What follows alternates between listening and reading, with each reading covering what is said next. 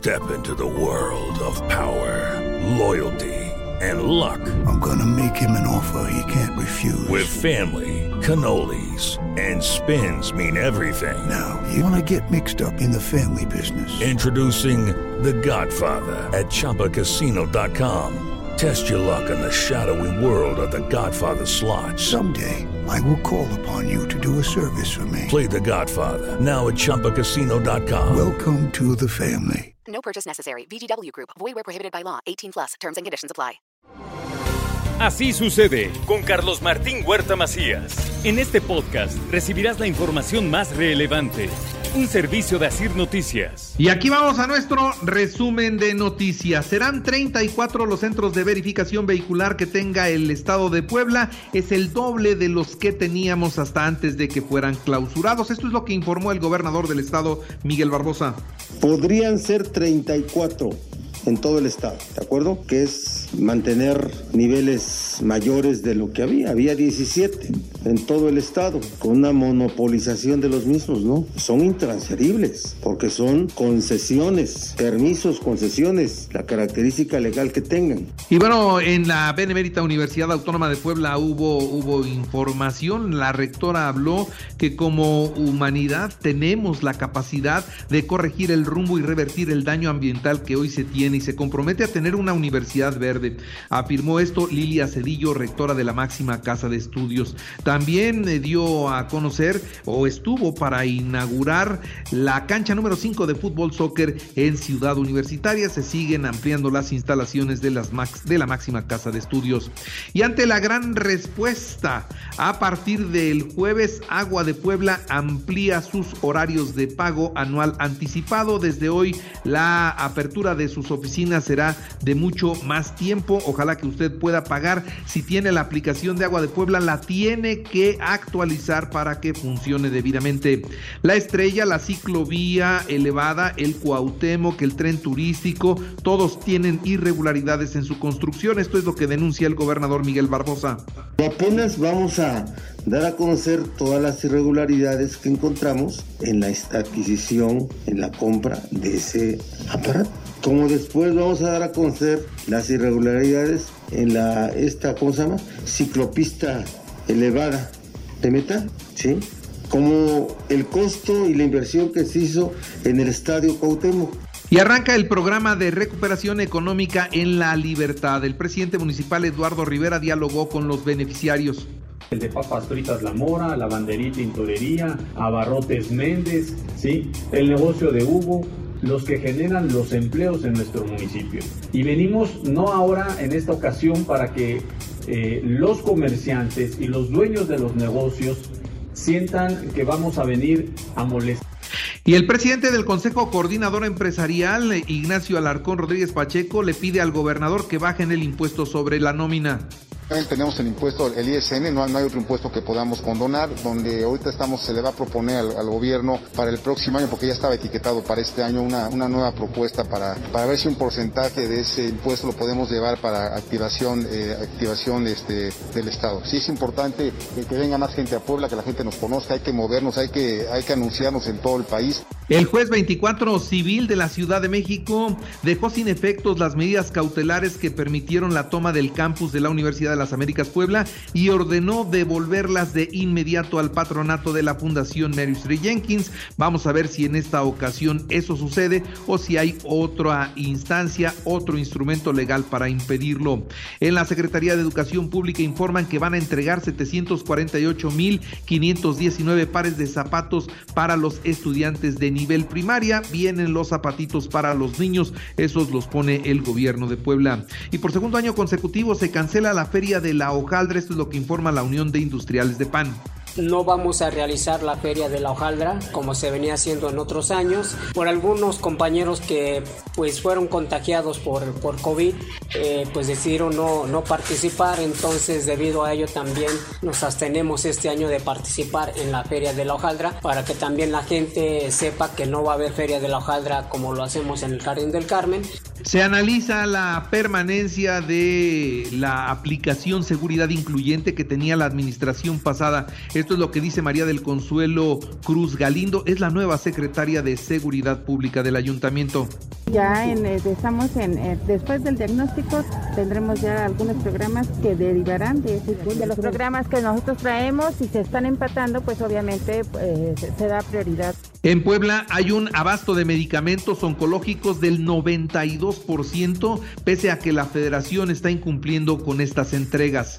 Los medicamentos oncológicos, hay que recordar que sí hemos tenido desabasto y la indicación del gobernador desde hace prácticamente un año fue que los consiguiéramos. Esto fue con presión de gasto estatal. Actualmente tenemos 92% de abasto en medicamentos oncológicos. Y bueno, también el secretario de Salud eh, informó de la jornada de vacunación que se realiza desde hoy hasta el 29 de octubre en Acatzingo, Acajete, El Seco y Tehuacán. Informar que realizaremos a partir de hoy al día viernes una jornada extraordinaria de rezagados en el Hospital de Acatzingo, en el Hospital de Acajete, en el Hospital Regional del Seco y en la Unidad de Medicina Familiar número 9 de Tehuacán. Acudan, por favor.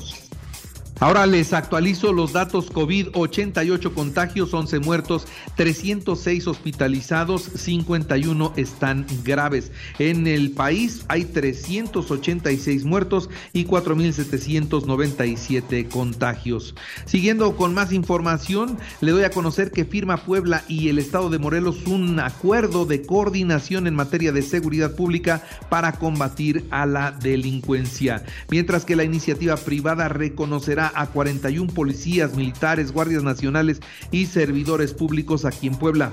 Esta edición de Puebla Agradece se llevará a cabo el día jueves 4 de noviembre en punto de las 9 de la mañana para que lo tengan muy muy presente en el estadio de béisbol Hermano Cerdán. Mismo este año participan dos instituciones federales, la Vichincuava Zona Militar, la Sedena y la Coordinación Estatal de la Guardia Nacional. Hayan un embolsado en el parque de la 28 Poniente y la 5 Norte. La víctima había sido torturada. Vinculan a proceso a Aldo N por feminicidio en grado de tentativa en agravio de su abuela a quien acuchilló. Y catean una casa en Castillotla. Detienen a seis presuntos secuestradores que tenían armas y 100 cartuchos útiles. Y se fugó un reo del penal de San Pedro Cholula. Tres policías municipales quedaron detenidos para que se puedan esclarecer estos hechos. Y la familia de Mario Aburto, asesino confeso de Luis Donaldo Colosio, ¿se acuerda usted? Revela que su pariente lleva un mes desaparecido, por lo que acudirán a las instancias internacionales para garantizar su seguridad. No saben por qué no lo han podido ver ahí dentro del penal.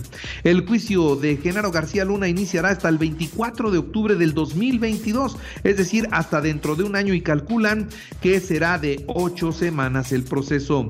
Durante la gestión de Emilio Lozoya, Petróleos Mexicanos se entregó 1.200 millones de pesos al sindicato petrolero a cargo de Romero de Champs sin comprobar el destino de esos recursos. Esto es lo que revela el director general de la empresa, Octavio Romero Oropesa, durante su comparecencia ante la Cámara de Diputados. Y la UNAM debe reforzarse y reformarse. Esto es lo que dice el presidente de México tras los cuestionamientos que ha hecho en los últimos días por la derechización de la UNAM el presidente sostuvo que esta casa de estudios debe reformarse, así que van a trabajar en esto, vamos a ver, aunque mantiene su respeto, dice, a la autonomía universitaria. Volaris cierra el día con pérdidas tras aceptar volar desde el aeropuerto de Santa Lucía. Es la primera línea que dice sí, volaremos desde ese aeropuerto y se cayeron sus acciones en la bolsa de valores. La emisión de carbono de México podría dispararse hasta un 65% a la par de los costos de la electricidad si se aprueba la reforma eléctrica. Esto es lo que advierte Estados Unidos a México. Y en México 13 millones de niños menores de 14 años tienen elevados niveles de plomo en la sangre que exceden el valor indicado por la norma oficial mexicana vigente como consecuencia del uso de cerámica tradicional vidriada que se utiliza para cocinar y servir sus alimentos. Estados Unidos emitió el primer pasaporte que marca X en la categoría de género. No es mujer, no es hombre, es X.